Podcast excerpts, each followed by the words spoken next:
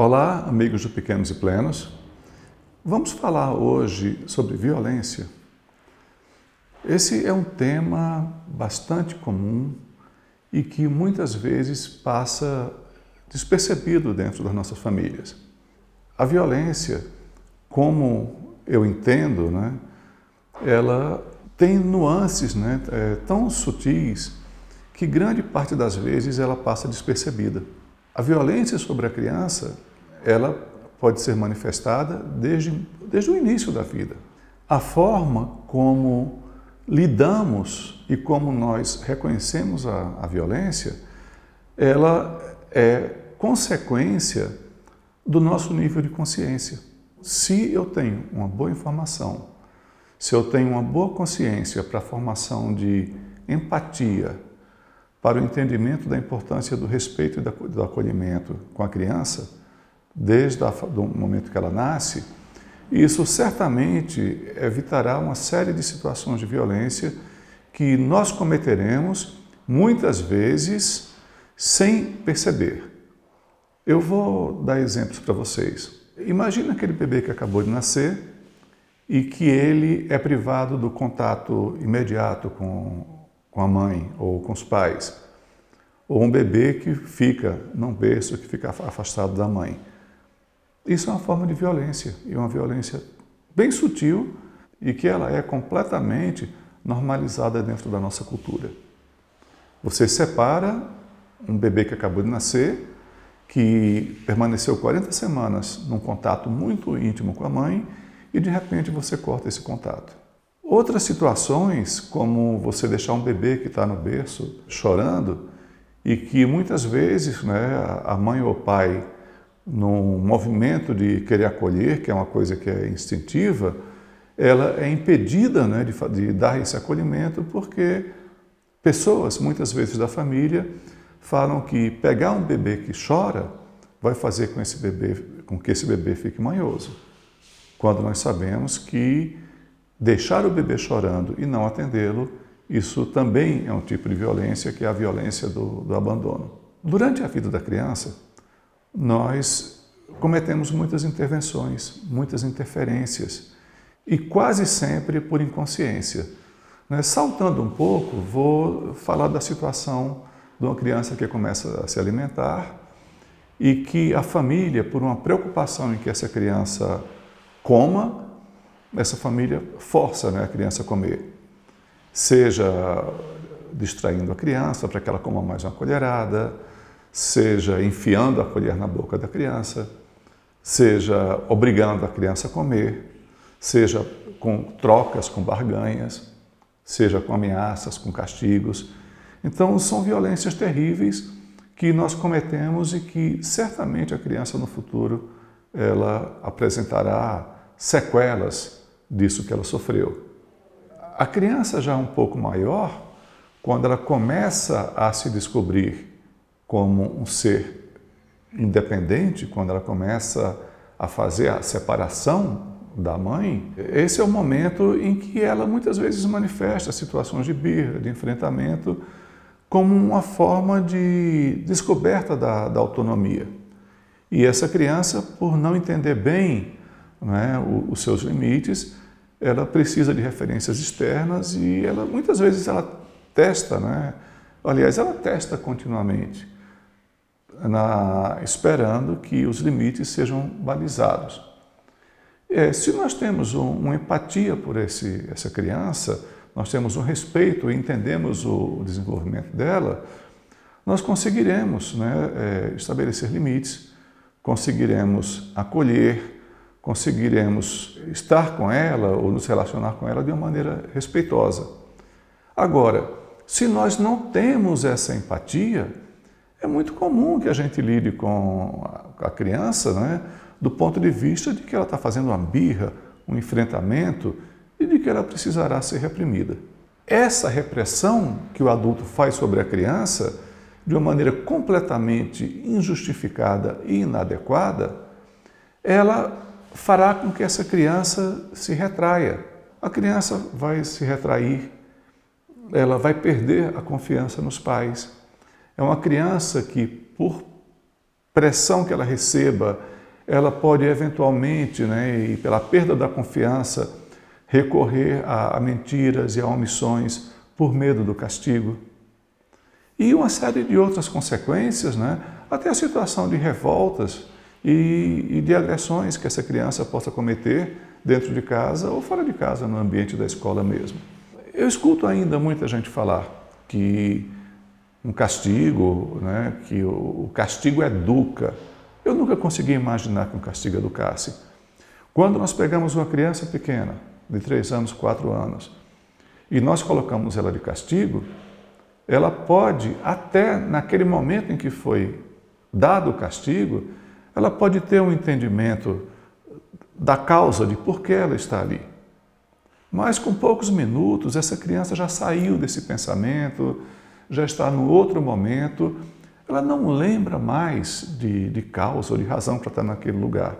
E fica sim, simplesmente o sofrimento né, de estar enclausurada, de estar presa a um lugar, ou a uma situação, ou a uma punição, que ela já não entende porquê e, portanto, que isso não tem mais objetivo, não tem mérito nenhum. Eu sempre acreditei que o acolhimento e que uma forma que é um entendimento respeitoso, de igual para igual, um olhar e uma forma firme, porém afetuosa, amorosa de expressão, sempre fosse a melhor forma de, de diálogo, e não pelo castigo. E situações como, ah, uma palmada não dói. Uma palmada dói. Uma palmada dói. É, é uma agressão.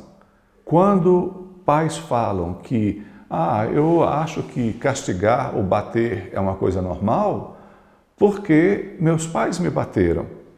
E como eles me bateram e por isso eu me tornei uma pessoa melhor. Não, isso é falso. A sua evolução na vida, o seu caráter, a sua personalidade, eles podem ser tratados e incentivados com empatia, com amor, com acolhimento e não pela repressão e pela violência.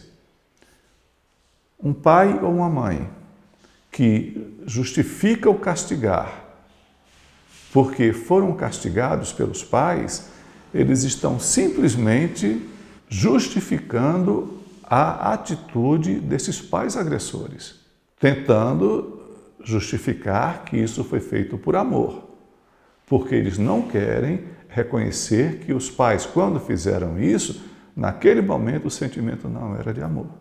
É muito importante não é, que a informação, que a, o aprendizado do respeito, da comunicação não violenta, do, do apego e do acolhimento, que seja feito de uma forma assim muito séria, com muito empenho pelos pais, para que eles se preparem para lidar com a infância de uma maneira assertiva de uma maneira construtiva e não de uma maneira repressiva. Nós vivemos né, no, no planeta é, situações que nós estranhamos né, pela quantidade de violência, pela quantidade de, de guerras e de situações adversas que nós enfrentamos todos os dias. Certamente que uma, uma melhora da consciência planetária, uma melhora da consciência familiar, amor e acolhimento né, e a criação de filhos dentro dessa cultura poderá trazer resultados melhores. Violência sempre vai gerar violência.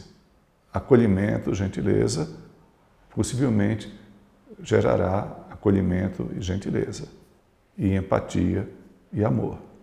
Quando vocês perceberem que dentro de casa a situação está muito complicada, que a violência passou a ser uma opção, seja uma violência é, ostensiva, física, seja o castigo, seja aquela violência sutil, subliminar, psicológica, que é o abandono, a invalidação, a invasão e o desrespeito, que também tem um efeito igual no futuro. E uma coisa muito importante que todos precisam considerar é que crianças pequenas, elas não têm ainda estruturada uma defesa contra a agressão psíquica, contra essa agressão subliminar. Uma criança que apanha ou que é castigada, aquilo chega de uma maneira muito direta. A criança sabe que está sendo castigada.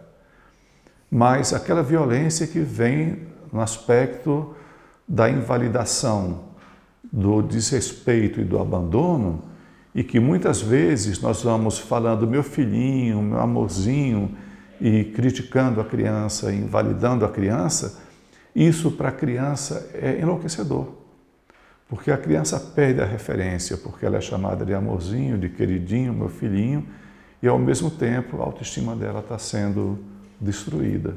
Isso faz muito mais mal para essa criança, porque ela não tem recurso para perceber esse tipo de padrão, esse tipo de comportamento dos pais.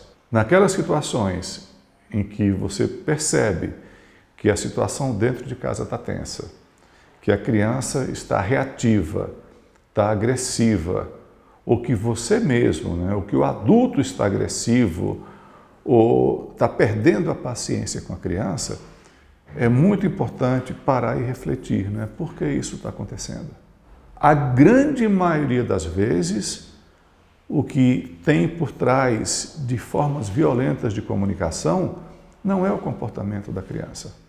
É a exaustão do adulto, é o despreparo do adulto e o adulto com a dificuldade de lidar com aquela criança que ele foi, com aquela criança que sofreu violência na infância.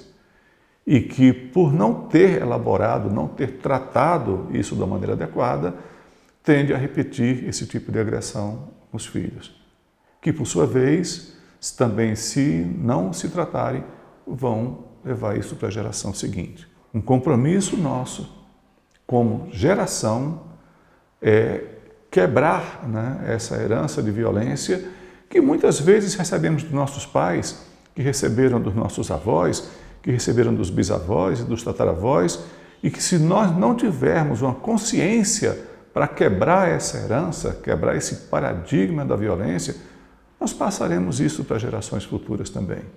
Esse é um momento, esse é um chamado para nossa reflexão, para essa tomada de consciência. Que mundo eu quero para o meu filho, a minha filha?